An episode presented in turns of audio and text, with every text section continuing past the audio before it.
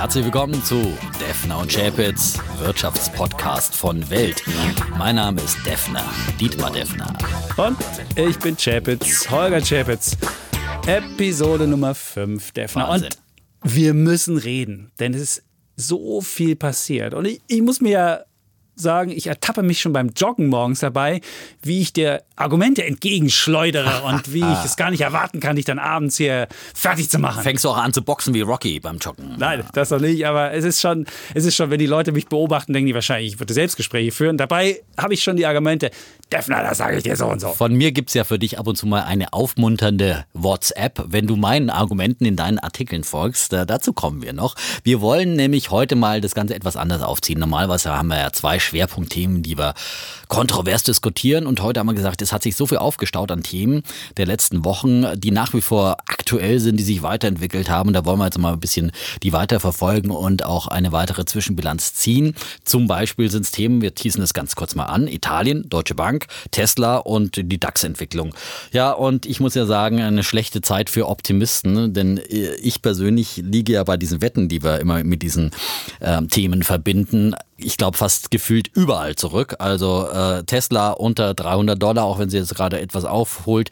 Die Deutsche Bank ein absolutes Debakel unter 10 Euro gefallen. Auch darüber, wie gesagt, werden wir reden. Und der DAX ist unter die 13.000 Marke gefallen, bei der wir unsere Wette formuliert haben und ich ja äh, mich da zu berei- äh, breitschlagen habe lassen. Von dir muss man einfach so sagen. 15.000. 15.000. Das war in der Tat auch für mich als Optimisten Wette. etwas optimistisch. Ja, aber diese Wette, ich Mhm. bin gespannt. Also wir werden auf jeden Fall auch über den DAX reden. Und alleine das wird spannend sein zu sehen, wie man diese, wie der Defner hier versucht zu argumentieren, wie wir diese 2000 Punkte in diesem Jahr noch machen sollen. Aber ich habe einen Hedgefondsmanager getroffen, der sogar unseren Podcast hört. Das hat mich besonders gefreut, dass wir auch richtige Profis haben, die eigentlich gar nicht so viel Zeit haben.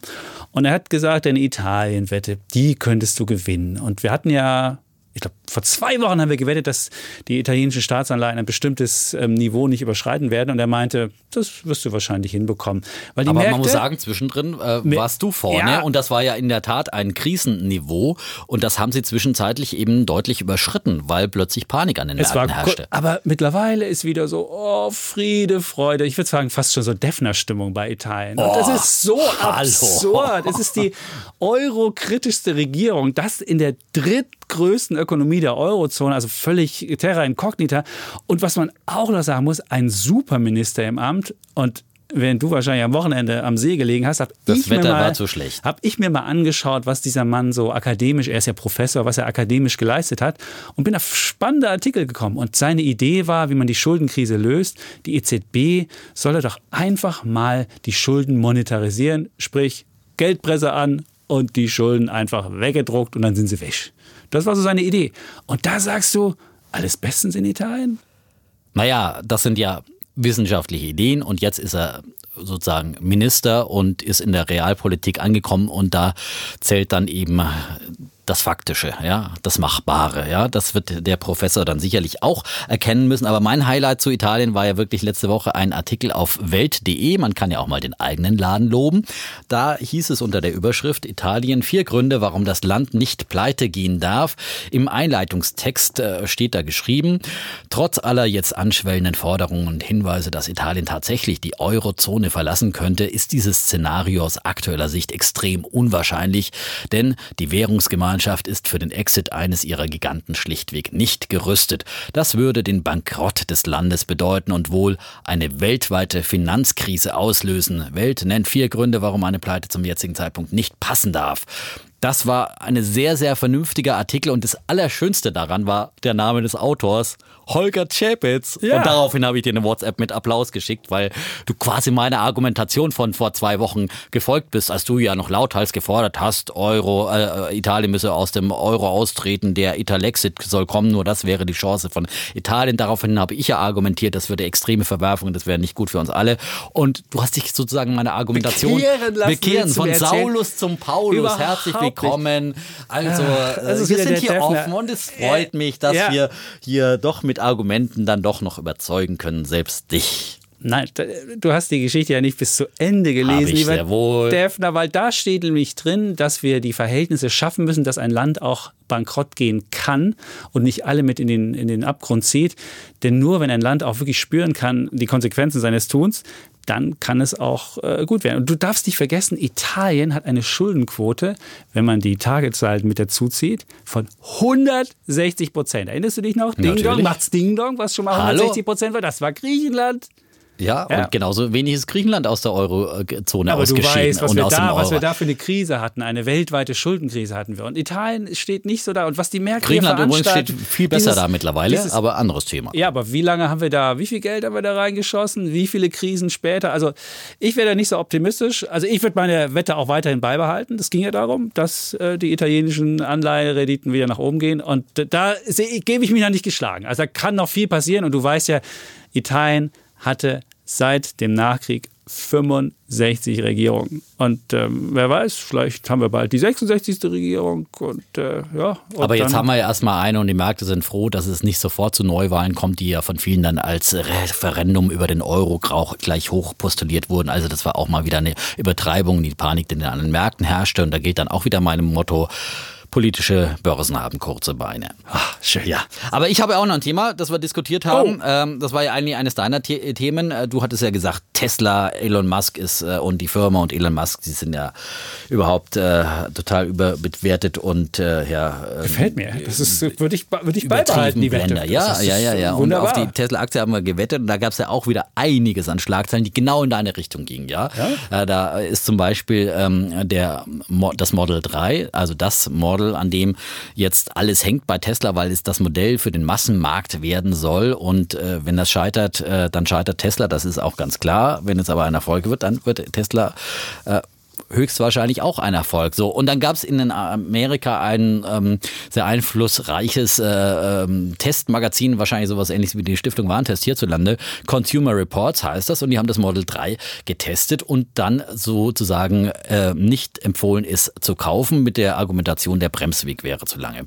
Und Tesla hat sofort reagiert ähm, und sie können ja quasi per ja ähm, über die Luft Software. Software-Update schicken, ja, weil das Ganze ja eingebaute äh, sozusagen SIM-Karten hat und über Nacht sozusagen über ein Software-Update wie auf dem iPhone äh, dann äh, sozusagen das Auto neu konfigurieren ist geschehen und prompt hatte Tesla dieses Model 3 einen sechs Meter verkürzten Brem Bremsweg und der Tester war so begeistert, gesagt, das ist in seiner Karriere überhaupt noch nie passiert, äh, 19 Jahren, dass sowas möglich ist und hat prompt das Model 3 zum Kauf empfohlen. Vorher hat die ganze Welt, viele Lokalzeitungen in Deutschland haben geschrieben, oh, Finger weg von Model 3. Glaubst du, einer hat das Thema aufgegriffen, dass man das Model 3 jetzt kaufen soll? Nein, das wurde totgeschwiegen. Und da kann ich Elon Musk eigentlich ganz gut verstehen, der sauer auf Journalisten ist äh, und die jetzt auch basht sozusagen, weil er halt immer niedergeschrieben Der wird. Trump der Unternehmensführer. Aber jetzt zeigt doch dieses Beispiel. Möchte jemand ein Auto fahren, wo da eben mal der Bremsweg verlängert, verkürzt, da passiert diesmal und das mal. Das zeigt dir doch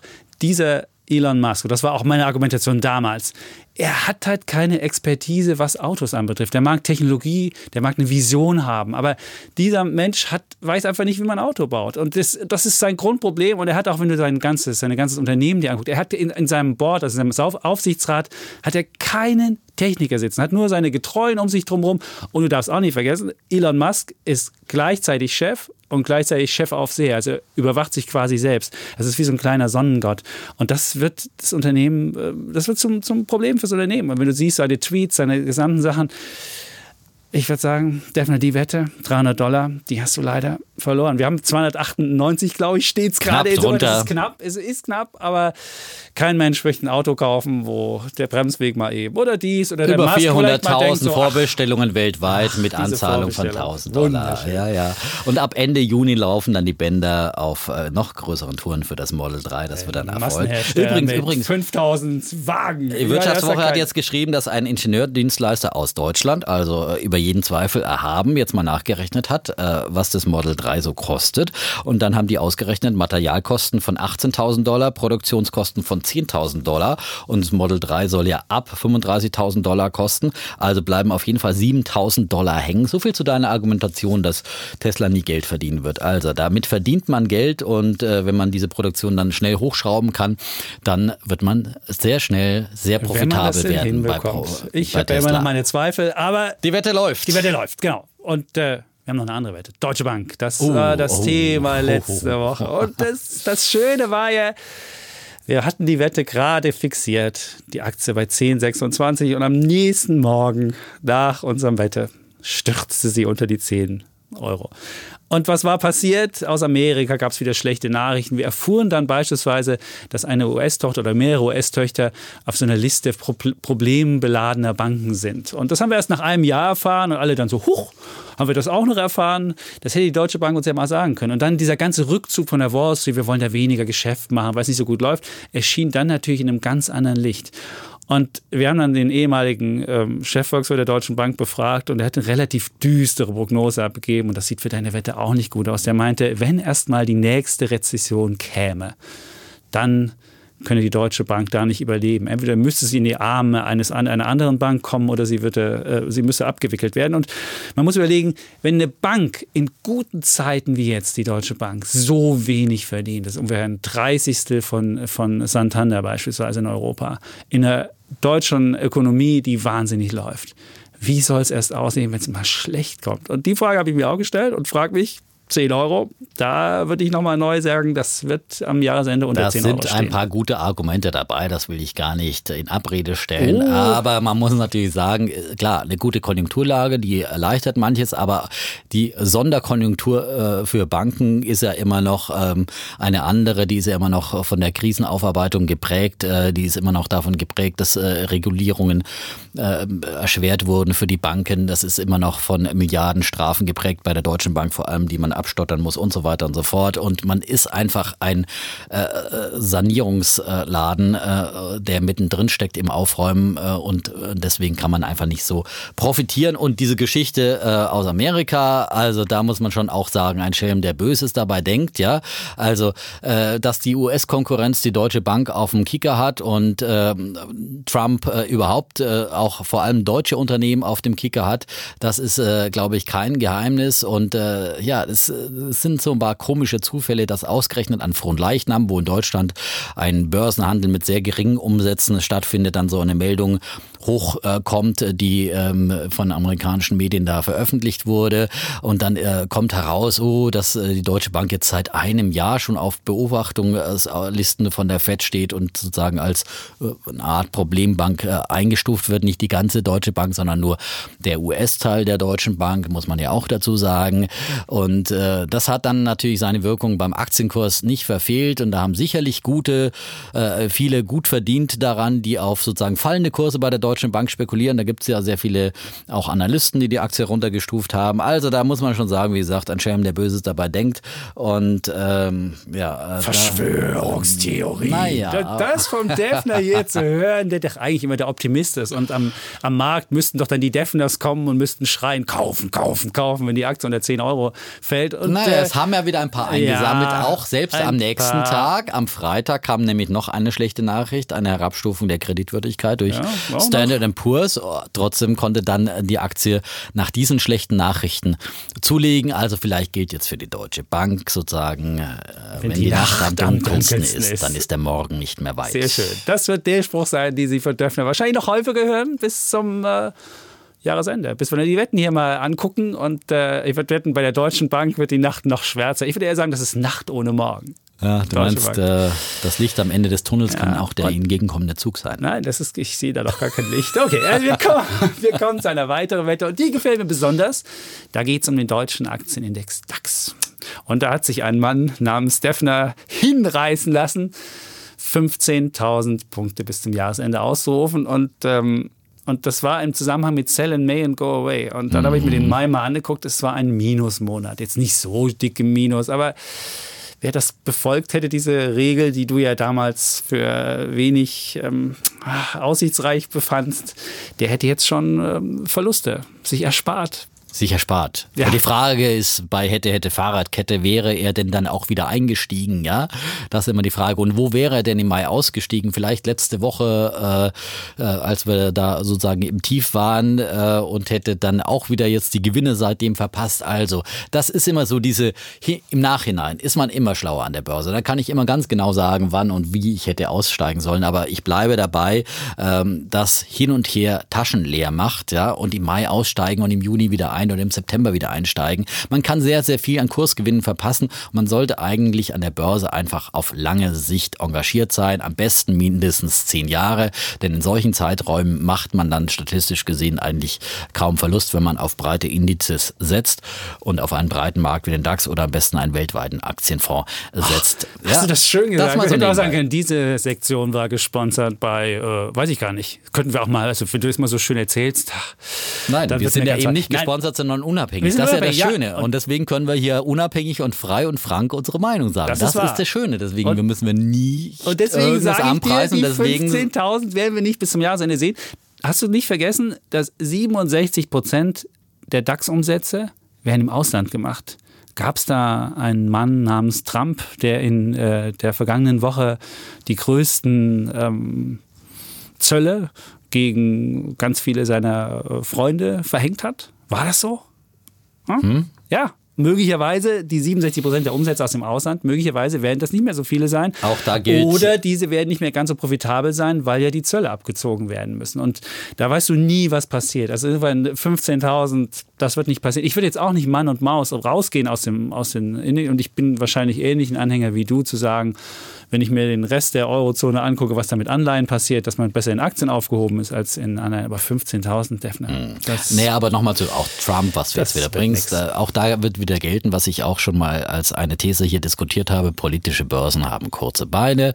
Und jetzt haben wir gerade hier Trumps Strafzölle auf dem Tisch und äh, große Aufregung. Auch das wird sich irgendwo wieder nicht in Wohlgefallen auflösen, aber da wird man sicherlich auch einen Deal finden. Und ich kann nur nochmal sagen, Nordkorea als Beispiel, da gibt es jetzt tatsächlich äh, ein Gipfeltreffen Treffen äh, zwischen äh, Trump und dem Nordkorea-Chef. Also es tut sich überall was, äh, sowohl in der politischen Entwicklung, vor allem aber auch in der Einschätzung der Märkte dieser politischen Risiken. Da geht man eben auch wie im Fall Italien dann schnell wieder zur Tagesordnung über und deswegen wird der DAX dann auch diese Themen bis zum Jahresende abarbeiten. Und wie gesagt, es war ein ehrgeiziges Ziel. Ich habe mich da hochhandeln lassen, aber der dabei. DAX, ich bleibe natürlich dabei. Hallo. Und im Zweifel werden ja, die. Und wenn es nur 14.000 werden, fühle ich mich zumindest zumindest als moralischer Sieger. Okay. Den, Oder die ja. Menschen aus Nordkorea, die dann alle frei sind, weil der Trump ihnen die Freiheit gemacht hat, der nein, wird dann die hallo, DAX kaufen. Das sagt doch kein Mensch. Aber es gibt Fortschritte auf dieser Welt, ja. Es sind manchmal kleine Schritte, ja.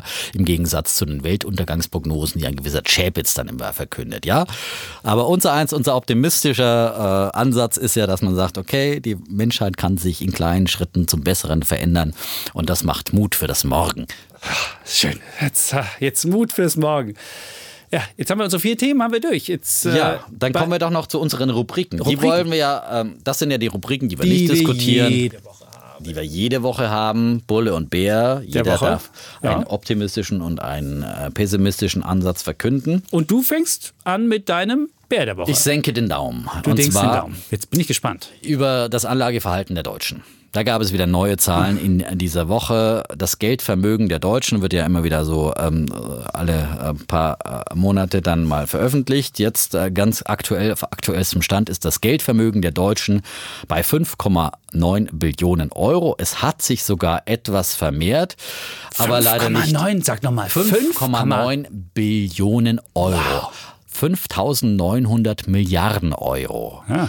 Jetzt kannst du ja mal ausrechnen, wie viel Geldscheine man da übereinander stapeln muss und wohin da mal bis, kommt. Ob es ja, dann bis zum Mond geht oder Mond, so? Mars, keine Ahnung. Äh, aber das sind ja auch Vergleiche, mit denen kann man nicht Zweimal das deutsche Bruttoinlandsprodukt. Oh. Wow. Sogar mehr als die Staatsverschuldung Italiens. 2,3 Billionen. Okay, aber Entschuldigung, ich, habe, ich wollte nicht dann, ich wollte Nein, nein, nicht dann Bär der also nochmal 5,9 Billionen haben, und das ist nur eben Geldvermögen und Anlagevermögen, da sind keine Immobilien und sonstigen Vermögensgegenstände mit drin. Ähm, so, und dieses Geld ist aber ganz, ganz schlecht angelegt. Nur 7 Prozent dieser 5,9 Billionen, nämlich 424 Milliarden, äh, stecken direkt in Aktien und weitere 10 Prozent stecken in Investmentfonds. Und der Rest, ein großer, äh, der größte Teil von 2,2 Milliarden Euro, der steckt in Versicherungen, Pensionskassen. Und 2,1 Milliarden von diesen 5,9, also ein weiteres Drittel ungefähr, liegt einfach so auf Konten rum. Auf Spar- und Sicht- und Termineinlagenkonten. Auf dem Girokonto auch? Ja, zum Beispiel. Oder bei irgendwelchen Termingeldern, wo es überall fast äh, nur 0% Zinsen gibt. So. Und das ist der große Fehler, den die Deutschen machen. Wir haben neue Inflationszahlen bekommen. Im letzten Monat, im Mai, lag die Inflation bei 2,2 Prozent. Und die Deutschen wollen ja immer gern ihr Geld sicher einlegen. Und wenn man sich diese Zahlen anschaut, dann kann man nur das Resümee ziehen. Sicher ist bei der Geldanlage der Deutschen nur das eine, dass sie ihr Geld vernichten. Auf lange Sicht. Bei 2,2 Prozent Inflation und 0 Prozent Zins wird das Geld Das ist ein eben guter jedes Bär der Jahr Woche, das muss ich wirklich sagen. Zwei Der Prozent Defner, weniger da muss ich selbst, da kriegst du von mir, also als, als Bulle so einen Bären zu machen, das ist wunderbar. Der bullische Ansatz ist natürlich, Leute, legt einen Teil eures. Geldes in Legt's Aktien an. an und macht was draus. Und gerade wer unsere, wer unsere Sektion hier über, über Italien gehört hat und wer weiß, was mit den Anleihen alles passieren kann. Und dann hat er sein Geld in ja, Lebensversicherungen. und die Oh. Lebensversicherungen investieren in Staatsanleihen, in Ja. pseudosichere Papiere aus Italien. Ja, der sollte mal drüber nachdenken. Also Dollar, Dollarbär der Woche. Da muss ich mit meinem Bär der Da Woche. muss man wirklich fragen, was ist riskanter? Eine Ist- äh, Staatsanleihe aus Italien, für die ich dann äh, mickrigen Zins von 1 bis 2 Prozent kriege. Oder eben eine schöne Dividendenaktie aus dem DAX, ja, die vielleicht 3 Prozent Dividende bringt. Einfach mal so gefragt. Schöne Frage. So, jetzt komme ich zu meinem Bär der Woche. Mein Bär der Woche ist ähm, die Farbe Rot. Oh, Rot. kommunistisch. Nein, das ist nicht meine Ostvergangenheit. Nicht, ja. Nein, es liegt auch, ist auch nicht mein, meine Bundesligamannschaften, die sechs rote Karten in diesem Jahr bekommen Oh. hat. Das ist, es ist nicht Wolfsburg. Also falls jemand denkt, die haben auch sechs rote Karten dieses Jahr bekommen, es ist nicht Wolfsburg. Jetzt Sag's doch gucken, einfach, wer Es gibt noch eine zweite Mannschaft mit sechs roten Karten, aber das ist es auch nicht. Rot ist Was deswegen war's für denn für mich eine der Mannschaft? Der Leipzig war deine Mannschaft. Natürlich, ich Okay. bin als Ja, Leipziger. wie ich weiß, das Leipzig, ist ja, die, ich glaube, das ist die unsympathischste Mannschaft der Bundesliga. Also zumindest werde ich angefangen. Und meine Kinder fangen jetzt schon an. Die haben so solche Red Bull-Dinger in der Wollen sie Schule doch nicht lieber Bayern-Fan anzuziehen. zu werden? Nein, die ziehen sie nicht mehr an in der Schule, Oh. weil, sie, weil sie gedisst werden, wie Ja. es im Neudeutsch heißt. Aber Bloß weil das eine Mannschaft ist, Ja. äh, die ein Investor investiert hat. ja, sieh, das doch- dir gefallen. Als, Ja, natürlich. Äh, und Würde das ich ist sogar ein- äh, Bullen Ein im, Red Bull vergleichen Ja, und sogar im Bull, da ist der Bulle sogar Der im, Bulle im Verein, Programm, im also. Hallo, wunderbar. müsste. Aber, Aber ich, wir bin wollten es nicht, wir wollten es Bayern-Fan, nicht. aber egal.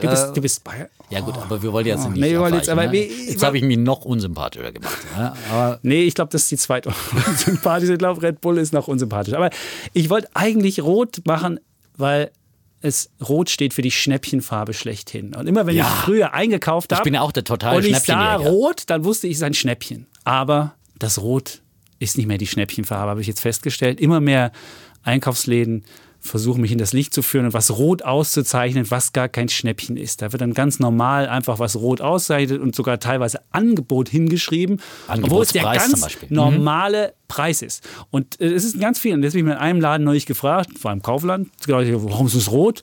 Da sagt die Frau, es muss halt raus. Und da dachte ich so, aber das hat ja nicht mit meinem Schnäppchen zu tun. Und das ist überall. Und ganz besonders fies ist es bei Netto. Das ist dieser ähm, Discounter im Kassenbereich. Da ist nochmal so, weil dann stehst du da, schiebst zur Kasse und dann siehst du noch was Rotes und dann gehst du nochmal hin. Und jetzt muss ich immer gucken, ob es wirklich ein Schnäppchen ist. Und deswegen ist Rot ist nicht mehr die Schnäppchenfarbe. Ich bin irregeführt und deswegen ist Rot für mich der Bär der Woche.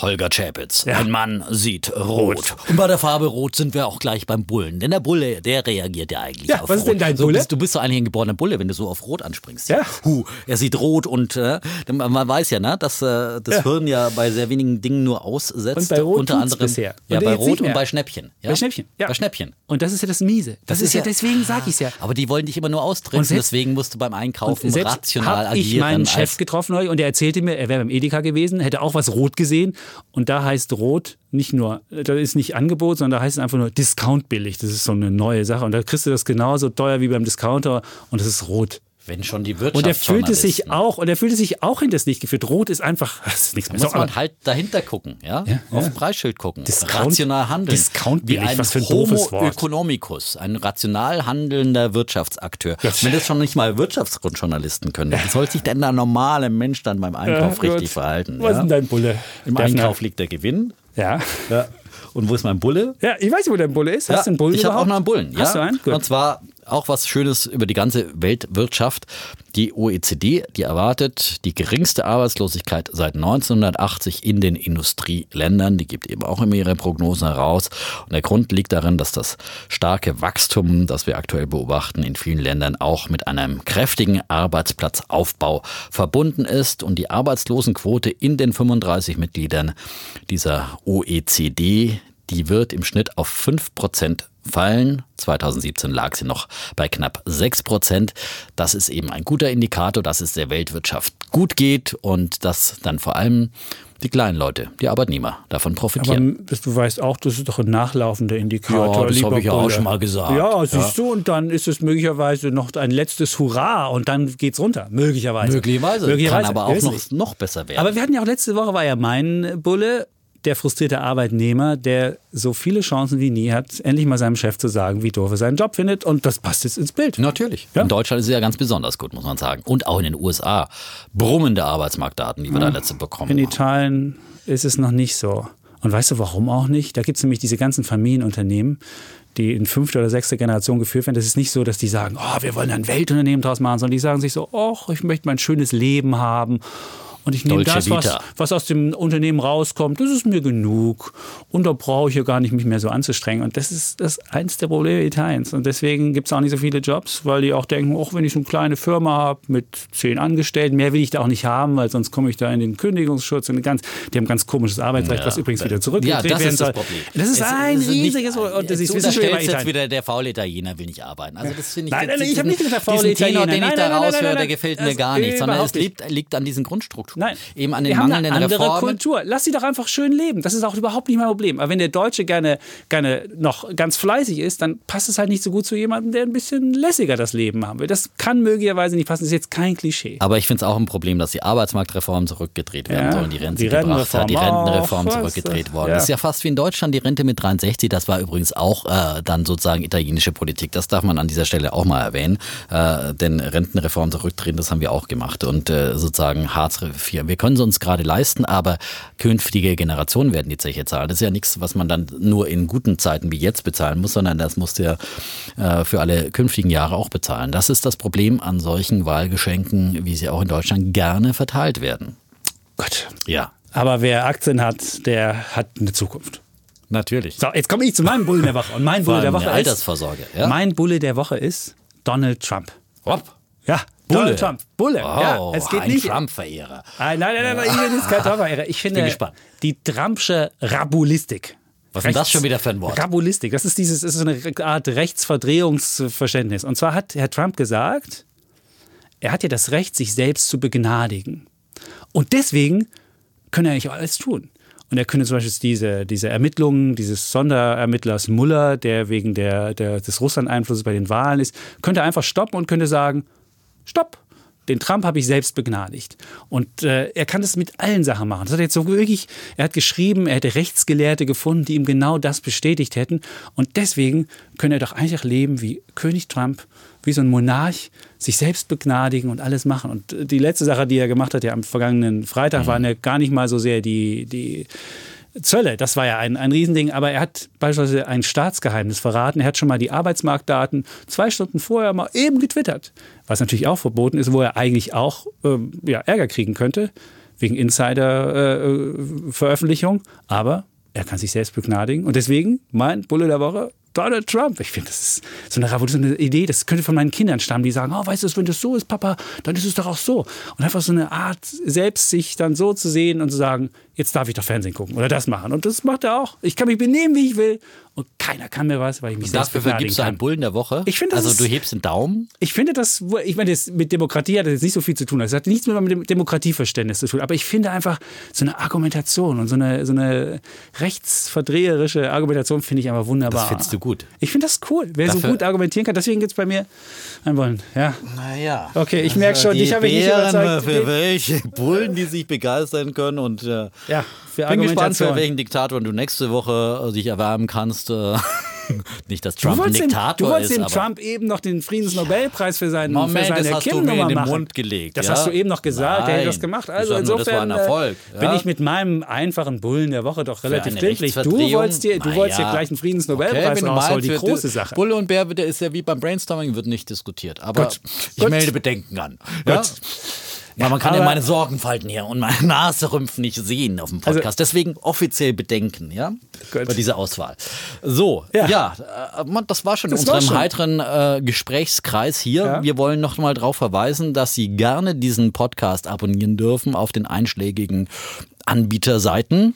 Genau, und auch uns ein paar Sterne geben. Mittlerweile kriegen wir 38 Bewertungen haben wir bekommen bei iTunes. Und wir sind bei viereinhalb. Da geht Das noch wird- mehr. Da Ja. geht noch mehr. Wir würden das Niveau gerne halten, aber wie gesagt, Ja. das sind Sie natürlich ganz un unvoreingenommen. Wir wollen Sie an dieser Stelle nicht beeinflussen. Genau. Sagen Sie es Sie weiter. können uns aber, genau, sagen Sie es weiter, wenn es Ihnen gefallen hat. Wenn es Ihnen nicht gefallen hat, das ist die alte Einzelhändlerweisheit, sagen Sie es uns. Genau. Ja, da da und gibt es diese E-Mail-Adresse. Weltpodcast.welt.de. Nee, ich glaube Wirtschaftspodcast. Ah, Wirtschaftspodcast. Ja, natürlich. Wirtschaftspodcast Oh, Welt. Diese Defner. Ja, aber gut, Ja. dass der Chapitz immer Aber wenn Ihnen was nicht ne? gefällt, können Sie es an die Defnersche Adresse schicken. Das ist schon okay.